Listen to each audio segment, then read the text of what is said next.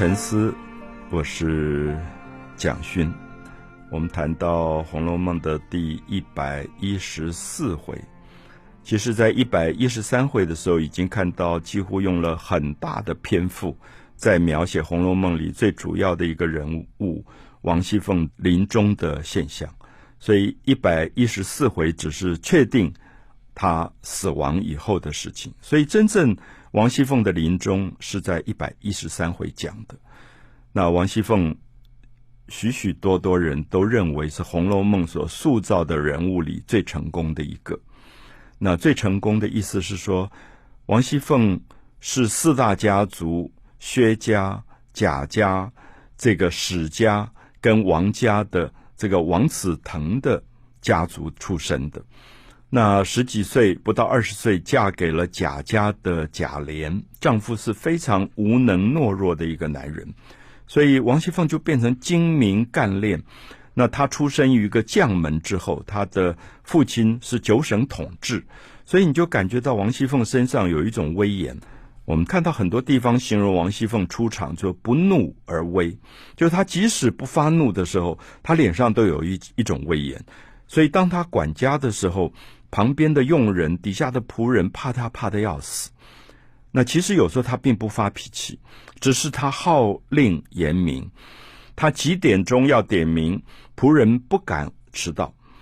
因为迟到他立刻就拖出去打。所以他就开始有一种纪律性的东西建立起来。可是王熙凤这个人的复杂，也在于说，他如果是一个很公正的人。大家也就没有话说，就是一个管理者，赏罚分明。那即使你严厉，别人也没有话说。可是王熙凤其实有私心，这个私心就是，比如说她喜欢讨好贾母，她知道贾母特别疼爱外孙女林黛玉，所以她就会对林黛玉好一点，给她好东西。那她知道大家都讨厌赵姨娘，她有时候就克扣赵姨娘的月薪，所以这些地方就会看到。个人的爱恨纠缠在公事的管理当中，其实是他的败笔。那同时，更大的私心是，王熙凤常常把公家的钱拿来放高利贷，然后自己赚很多的私房钱存起来。那这是小说里好几次透露，他透过他的一个仆人旺儿媳妇在外面放高利贷。那同时，他也会伪造。丈夫的文书去关说司法，好，比如说人家判了死罪，她用丈夫贾琏的这个印章，然后去关说司法，最后就赚到三千两银子。那这是王熙凤的问题，所以王熙凤是一个复杂的人，她的复杂是说她有正面的精明干练管理的能力。我常常跟朋友开玩笑说，我相信王熙凤在今天大概还是几个企业一定要抢的这种最好的 CEO，因为如果不是他懂得周转，贾家早就已经家败人亡，因为贾家已经入不敷出了。你收入这么少，支出这么庞大，这个 CEO 怎么去周转？他其实是能力非常强，可是他当然有负面的东西。也可能是因为她发现她嫁到贾家以后，贾家已经败落，丈夫又无能，所以她就自己没有安全感。她一定要存一点私房钱，她觉得可以将来万一这个家败的时候还能够保本。所以在这些部分里，王熙凤写的极好，就是说她是一个复杂的两面人，恨她、讨厌她，觉得她害死尤二姐。可是她同时没有她的话，根本没有。《红楼梦》大观园的繁荣，所以其实我们就知道说，这样的人物，因为他是复杂的，作者写他的时候特别要小心到照顾很周到。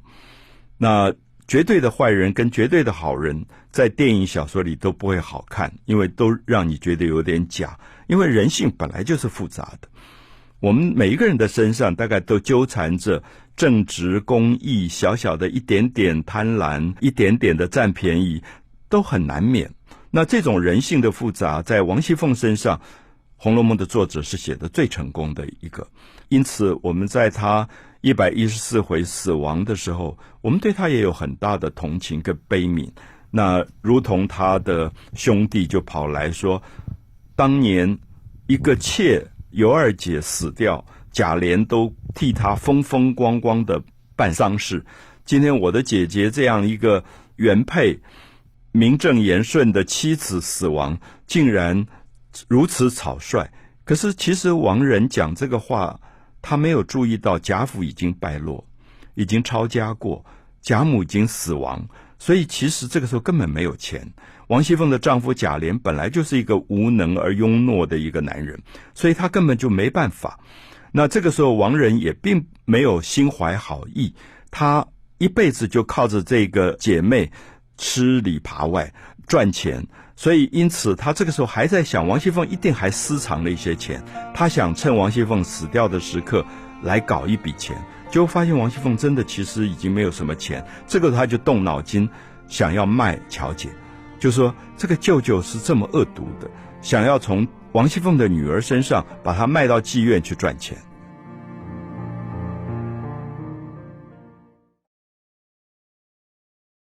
我们看到《红楼梦》在前八十回里面一直没有很明显的形貌，让大家留不下很深印象的一个人物，就是王熙凤的女儿乔姐。我们只知道说她年纪小，然后常常生病，然后王熙凤很疼她，因为独生女儿，可是也不晓怎么办，最后就呃拜托乡下老太太刘姥姥说：“你给她取个名字吧，因为过去人迷信，就有钱的富贵人家的小孩让穷人家的老太太取名字比较压得住。”所以刘姥姥就问她说：“乔姐生在哪一天？”说：“七月七号，七月七号是七巧节。”所以刘姥姥就建议说，就叫巧姐吧。那以毒攻毒，那以后就会逢凶化吉。好像听起来是一个玩笑话，可是最后巧姐真的逢凶化吉，好像是应验了刘姥姥的这个预言，就是说她母亲死了，这个时候她的舅舅都来打她的主意，想从她身上赚钱，那差点要推入火坑的时候。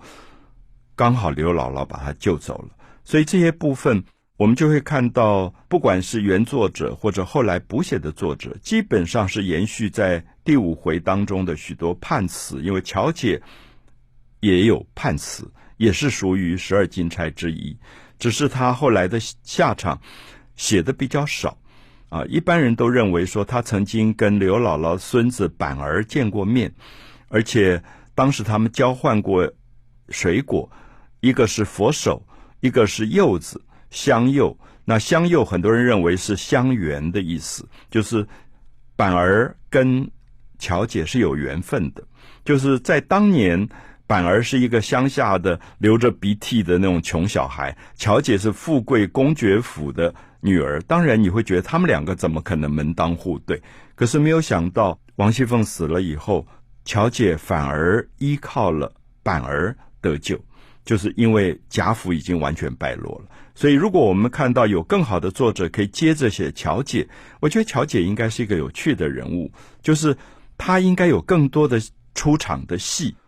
这个在家族落难之后，改变了身份，到了乡下，开始在乡下纺织，做一点家事，变成一个朴素的农民的女性，是《红楼梦》里面非常特殊的一个角色。其实我都觉得很多人可以接着写《红楼梦》，那用自己的方法去揣测乔姐最后的命运，走向农村，她如何改换自己？因为对她来讲是一个非常非常大，等于从天上到了人间的一个过程。因为以前是锦衣玉食，可是到了乡下以后，她必须做一个农民的妻子，她必须学会很多手工，赚取自己的生活费。那其实我觉得这是一个很好的题材，就如何能够把乔姐这个人物写得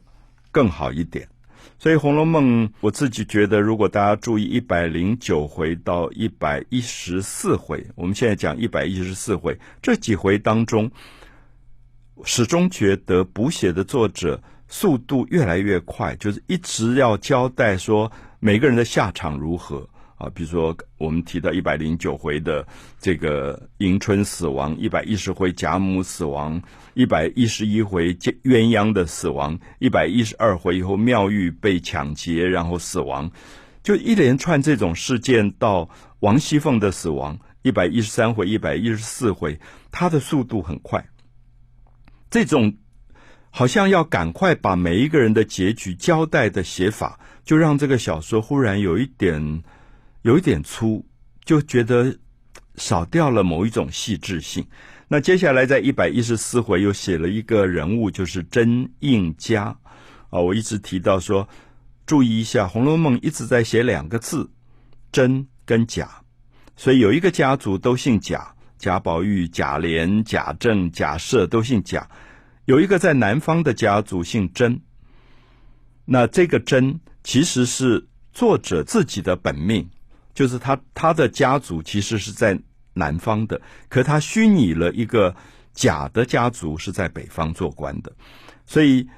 真应家就是南方甄家，有点类似贾政这个角色。那我们记得他曾经抄家过，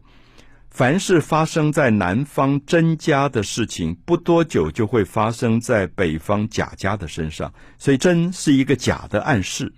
所以我们看到甄家抄家没有多久，贾家就抄家。到了一百一十四回，甄应家忽然出现了，贾政很意外，说：“哎，你不是被抄家了？你怎么到京城来了？”他说：“哦，因为皇恩浩荡，所以发还我的家产，重新要复职。好，所以意思说，抄家以后重新又被皇帝启用，那么也暗示了以后贾家的再次兴盛。”我不知道我讲的清不清楚，就是真都在暗示假，就真抄家不久，贾家就抄家；真复职不久，贾家也复职。他是用这样的一个写法，所以到一百一十四回特别注意一下真应家这个人物跟贾政的见面，谈到皇帝对他如何好，如何好的恩宠。《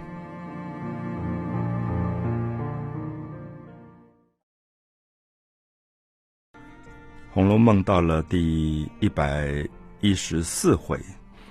连接着在贾母的死亡、王熙凤的死亡之后，《红楼梦》大概让你觉得陆续的走进它的结局跟末路吧。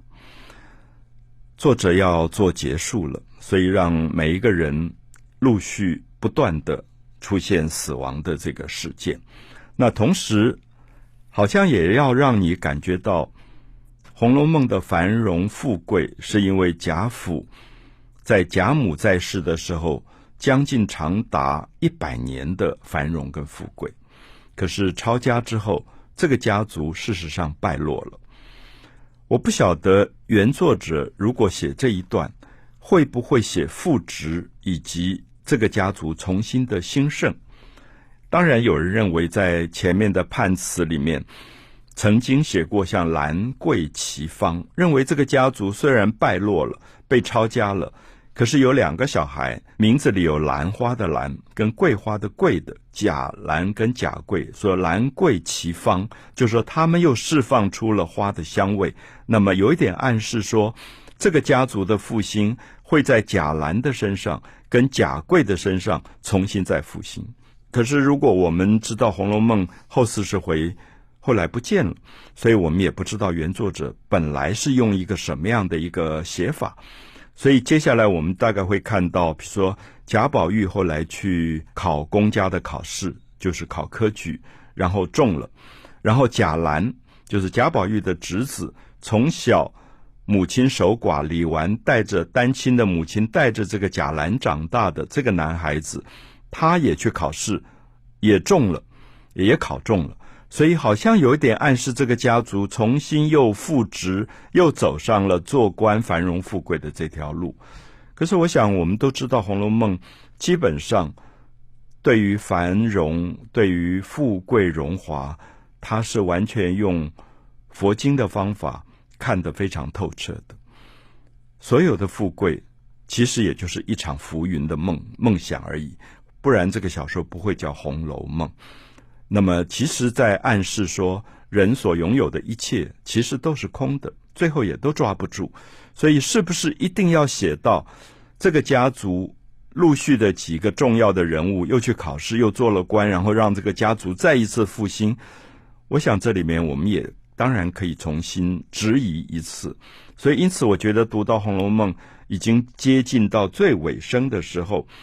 我觉得我们还是可以对他安排的这个结局有我们的一些不同的看法。